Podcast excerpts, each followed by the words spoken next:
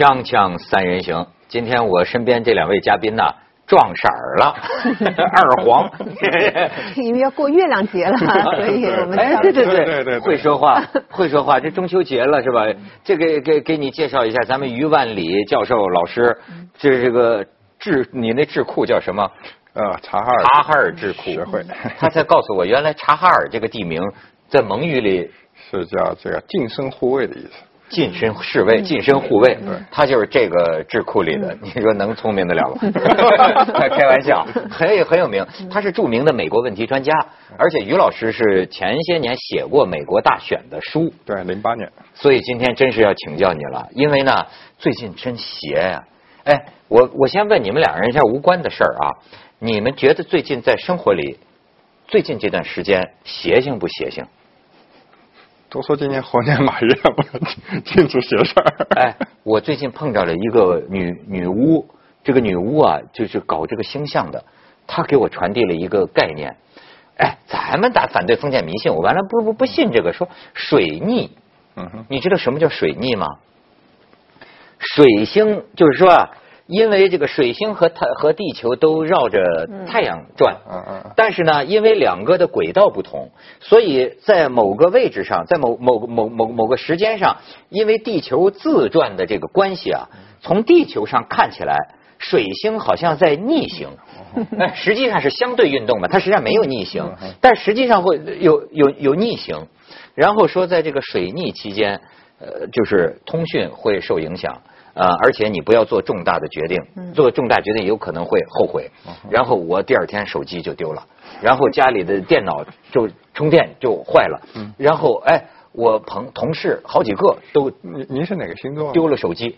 我是狮子座，狮子座的尾巴，狮子座应该算土，是是风什么风水土，这属于哪？火象吧火象火象啊，那那那就可能是不是跟你冲是吧？不是，哎，这个真的，我这几天碰到的事儿，有的能说，有的不能说，非常邪。好，我身边好多人都跟我说，这个水逆啊，太神了，就好多事情突然生出变故。你看朝鲜都放原子弹了，这你哎，这不叫突然吧？这不早晚的事儿吗？是吧？他那反正总归有那么点吃不上报一下的。是，然后就是这个，咱就说到这个希拉里了。本来这好好的，对吧？女强人，咯儿咯儿咯儿咯儿咯儿起来了，这家伙，这怎么回事呢？啊？我觉得这个六十八岁了，六十九了，嗯，老太太，然后这个从竞选开始到现在十几个月了，对这高强度，这个竞选绝对是一个超级马拉松运动。对我我我我，你把手给我，右手。又看手相了。我教不是教你个东西，啊就是这个，这就是那个有一个参加过美国大选朋友教我的，嗯就是大选这不是见了选民要握手吗？对，怎么握手这是有技巧的，怎么握？这个我得这么捏着你，这要不然太用力了是吧？然太用力后然后另外一只手哦得得往这地方摁着。所以你看，那领导人好像好像觉得很热情，还两只手来握着实际上？他防着你。如果你满把把我手握住，然后你再使劲晃两下，啊，你真是你一，天你一天可不是一只手两只手啊！你你真是贴身护卫那儿来的。哦，我再比划比对划，啊是啊，要这么握我我，这么把你捏住，然后然后然后让你别，别然后再再再再再然后然后这只手把你这边掐住，哎呦。别让你晃，要不然我满把被你握，你两下一晃，哎你一天你说这个我想起绝对我以脱臼了。我以前采访过一个一个藏族比较也是不能说比较高级别的一个宗教领袖，嗯。他每年他要去藏区要去看他的那些就是这个藏民们，嗯。然后因为因为他们很崇拜他嘛，然后就排着长队。他说，每次你知道是怎么样的吗？他就说摸顶哈，摸顶。嗯摸顶到最后就是咱们觉得摸一下不是摸一下，他说到最后就是胳膊都完全是肿的，最后是这样，就是有个助手抬着他胳膊，他不动。然后呃每个人就过来蹭一下就行了，要不然那个时候那个胳膊整天不是肯定就是肿的不成对样子对对对对嗯，是一样道理。都握 握握握又一残疾出来了。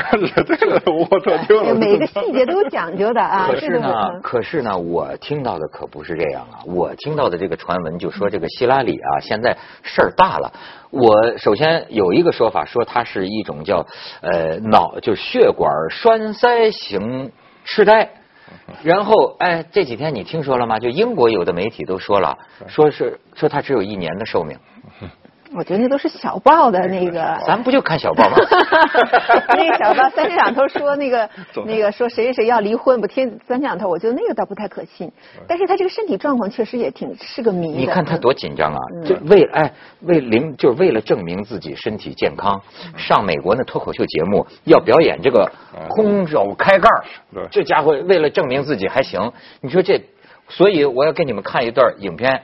它有一分四十多秒，但是呢，它比较全面，把希拉里的这个整个的这个身体都被媒体拍下来了。你可以看看她的异常表现。How was your health?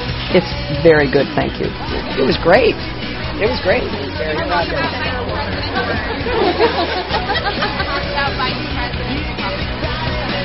You guys have got to try the cold shot. How serious was it? It was, you know, it was a, uh, I think, a serious concussion. Did you have trouble talking? No, none of. No, I had no, I had no problems. The only thing I had. Headaches? No, I didn't. I didn't have. I didn't have any of that. I didn't. I, I felt fine. Catherine Cortez Masto to the United States Senate.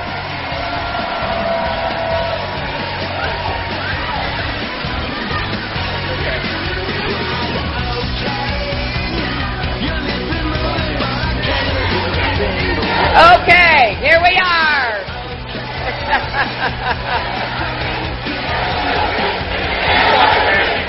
okay. So no lingering effect. No lingering effect any time. No.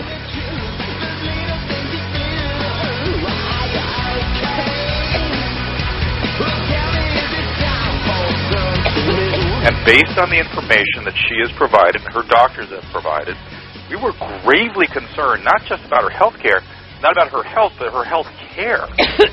Too much. That's been.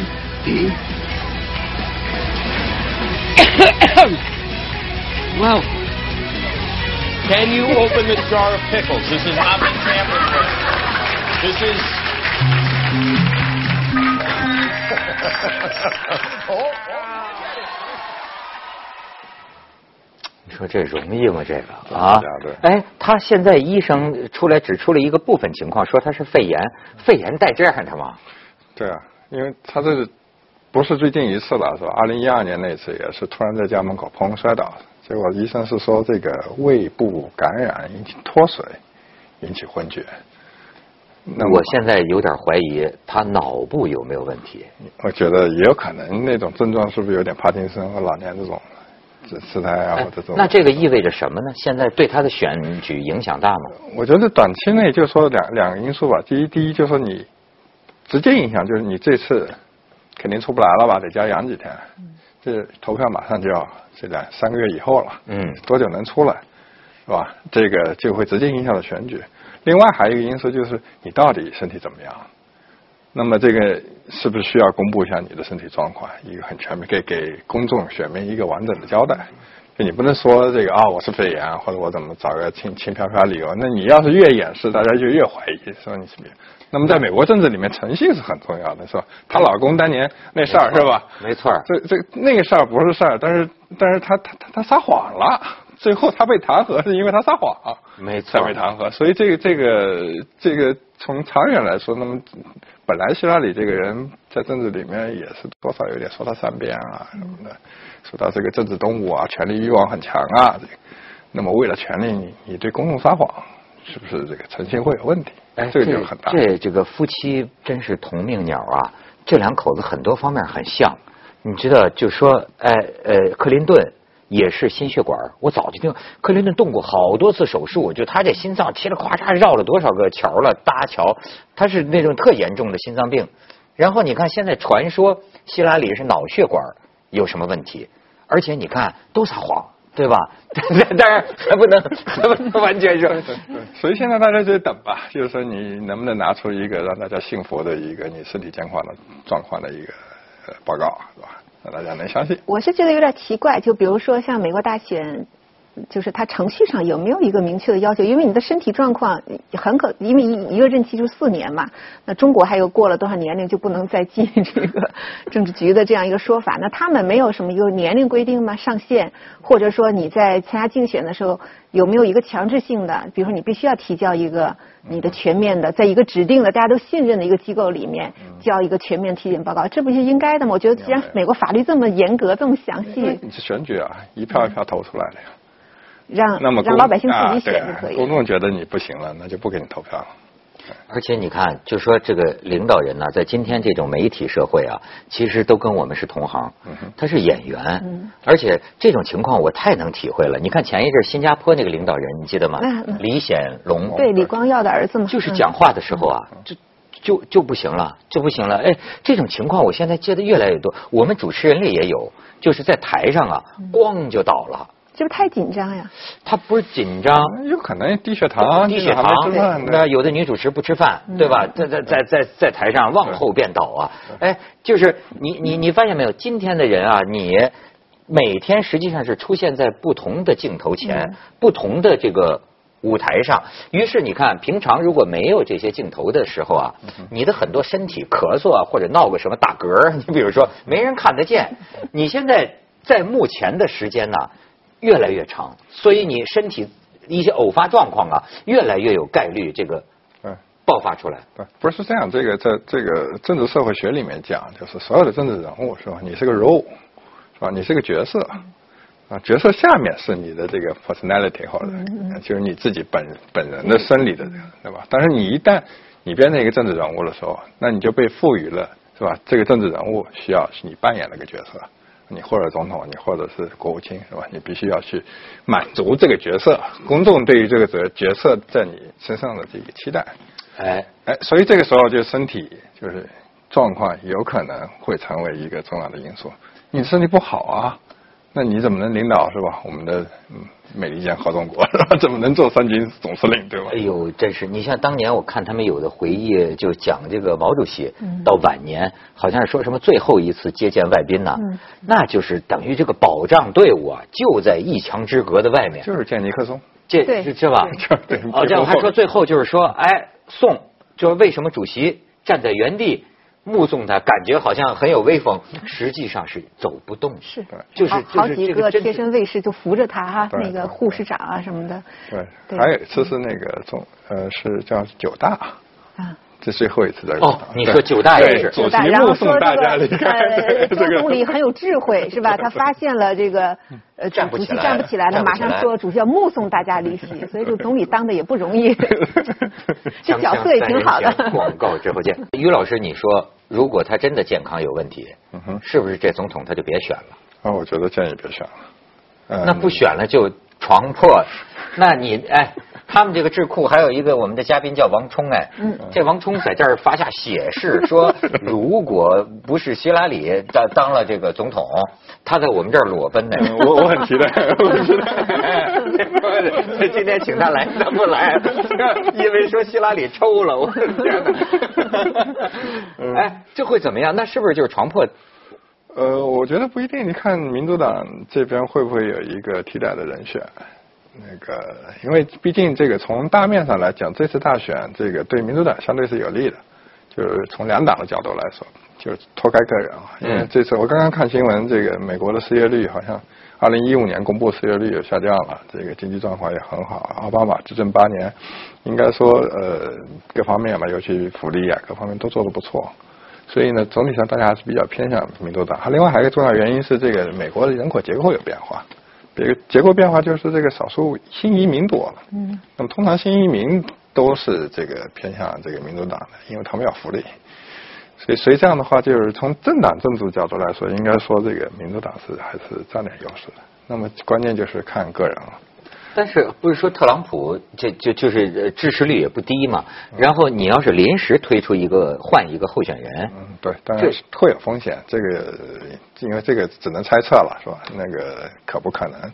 但是因为我我观察美国大选，包括呃，因为好好几届了，从零零年开始看，那时候小布什那个最后是想不出来，被法官投出来，对对吧？零八年那次这个这个一匹黑马是吧，把希拉里给掀掉了，对吧？那就黑的到底的这个对奥巴马对吧？这个这个其实看美国大选，你现在看这个全国民调，其实是现在看看不清楚的。比如说三个百分点啊，五个百分点啊，五个百分点一般是是输定了，三个百分点之内都是有误差的，就是看不出来。那么真正就是如果你要真看谁有把握，就得看关键州，就属于关键摇摆州。嗯嗯，所以我到现在就是还在盯一个指标，其实很简单，就盯那个俄亥俄州。俄亥俄州就是这个川普有多大的把握？因为大家知道美国是赢家通吃嘛，俄亥俄是大概将近十八到二十张左右的选举人票。那么这个州在这个共和党的选举中间是有指标意义的，哎就是如果共和党只要就说他拿下俄亥俄州就有可能赢，但是他只要输掉俄亥俄州，他就彻底没戏。那你刚才讲这个赢家通吃是什么意思？呃，就是这个呃呃，两边是吧？这个选呃公民去投票是吧？。对，投完之后呢，如果你的公民票哪怕就比你对手多个，就像那个零零年那时候多两千票，嗯，那么这一周所有的选举人票都要归赢家。所以他有这种情况，像那年那个戈尔和小布什就这样，就是实际上戈尔的绝对数票比小布什高但是因为他在某一个州，就在佛罗里达。对，比如对，就是一个州他的那个某个中里县对有然后这个州所有的票都归 都归对。另外一个人，所以他的绝对数可能比那个人高，但是他的那个就是候选人票没有他高对，所以里面算的算起来还挺复杂的。对对。就是你知道，我你觉得这个民主投票，像美国这个大选这种方式哈，人民是理性的吗？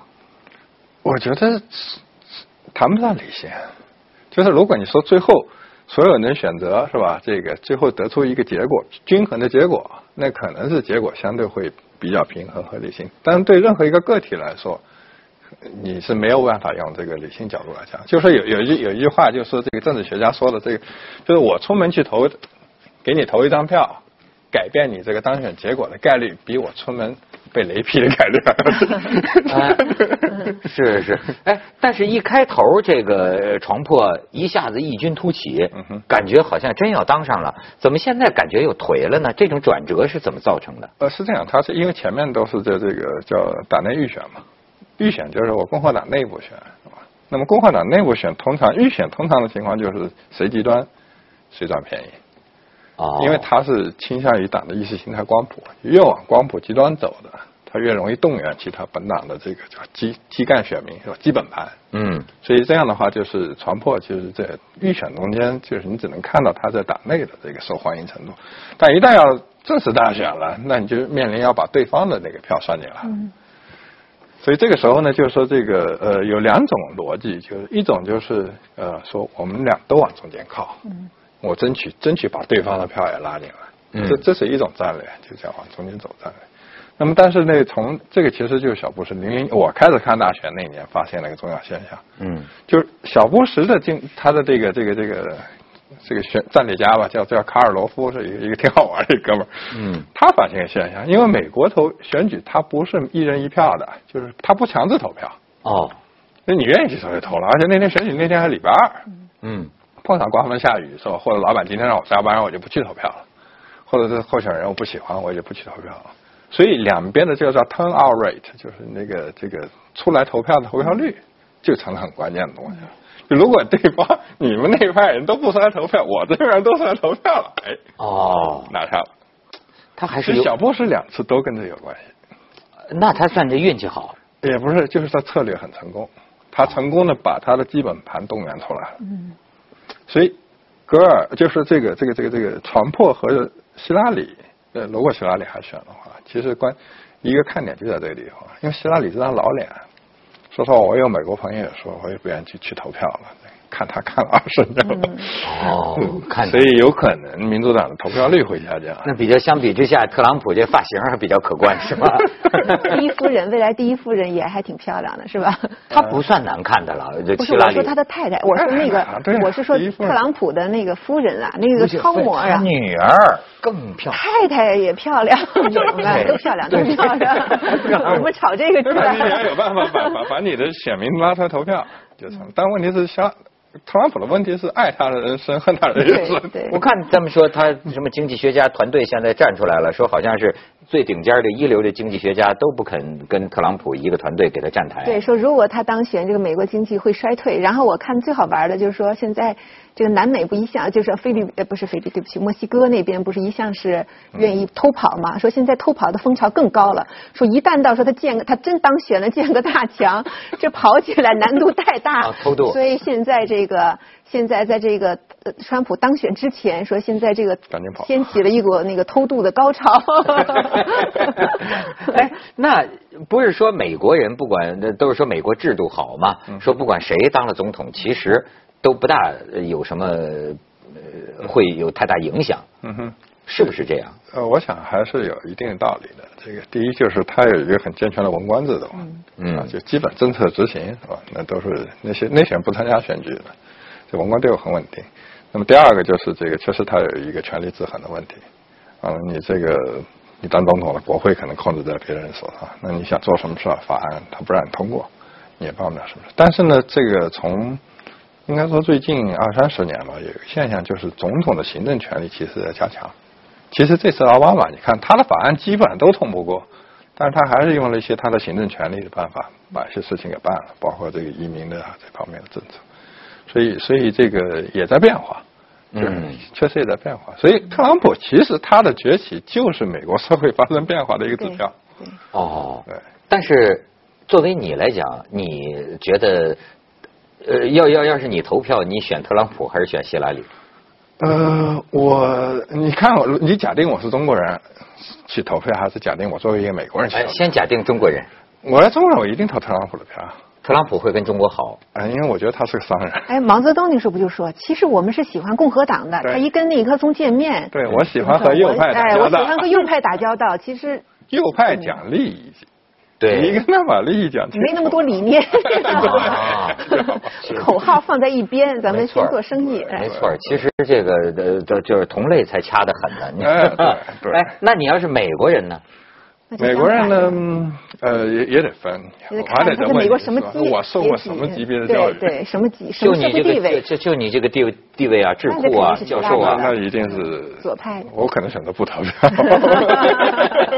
锵锵三人行，广告之后见。于老师，你不是写过一篇文章吗？说这个这个希拉里的竞选策略是基本上是把自己扮成邻家大妈，嗯，对，但是他骨子里是一个那种行政精英的那种官官僚气很重的一个人吧？所以你看我的文章最后一句嘛，因为他那个我的文章是他刚出来宣布选举的时候，他里面穿了件红衣服，外面披了件蓝色的外套。嗯，那么我就说，哎呦，我的文章最后一句说，那会不会是一个这个披着民主党外衣的这个叫蓝皮红心呢？那 个啊对对，因为蓝色代表一般是共和啊民主党的代表色，红色是共和党代表色。他那天出来正好穿了这么一身出来，哦，所以他他装的很慈祥很可爱，但是呃是不是真的那样？我那个前段时间就是在美国使馆，他们有请了一个呃一个美国的一个学者做了一个关于大选的一个演讲，然后他上来，因为那人也很会讲中文，也很好。还是那个，他上来就讲一段话，我觉得就是很幽默，但是也确实也是这次大选比较特别的一个地方。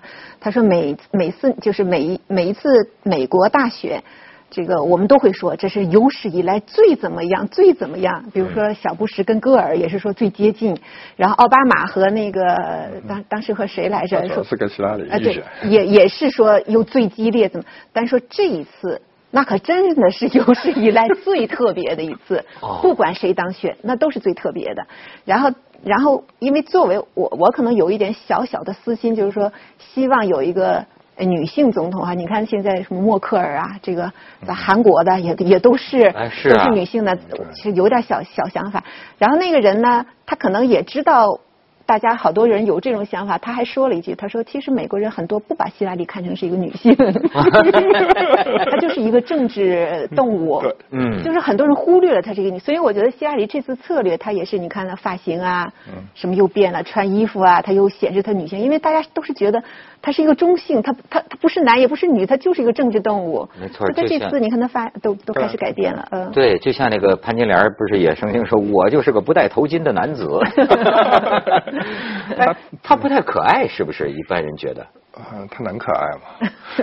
他他他为什么不可爱呢？嗯，你想他从这个读大学开始就是一个这个这个学霸呃学呃不是这个叫什么来着？就就是个政治人物。他从中学的时候就 学生会他有一个很大的理念哈。这个大学的时候在耶鲁法学院是吧？据说哎，我觉得这是男性对女性的歧视，他有抱负怎么了？又怎么不好了呢？对呀只有男性可以这个这个有有这样远大抱负，女性有这样，他们就觉得不好吗？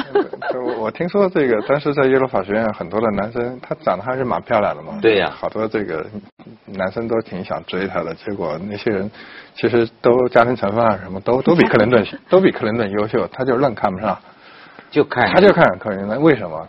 我觉得聪明这克。林顿这小子有野心。嗯有野心呐、克林顿是一个就低层家庭出来的，对对，屌丝哎，屌丝逆袭的。